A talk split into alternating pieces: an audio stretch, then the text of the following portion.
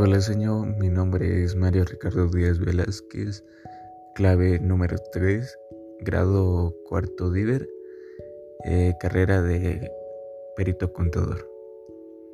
Primeramente hablaré sobre la biografía de Santo Tomás de Aquino. Santo Tomás de Aquino eh, nace en el castillo de Rocaseca, Italia, en el año de 1225 hijo de los condes de Aquino. Recibió su primera educación religiosa y científica en la abadía de Montecarissino para luego pasar a la Universidad de Nápoles. Ahora hablaré un poco sobre los sobre las leyes según Santo Tomás de Aquino.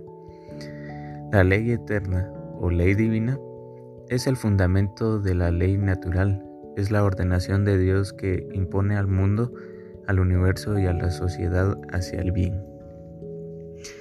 Con, con la ley natural es cuando el hombre actúa correctamente eh, cuando sigue las normas de la ley natural que le dicta su razón. La ley humana es positiva, pero no toda ley positiva es humana es aquella que rige la comunidad universal, nacional o local.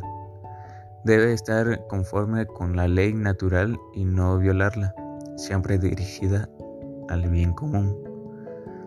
Ley, ley divina o ley de Dios, como dice su nombre, es la ley de Dios la cual está escrita en la Biblia y la cual solo los creyentes en Él la siguen.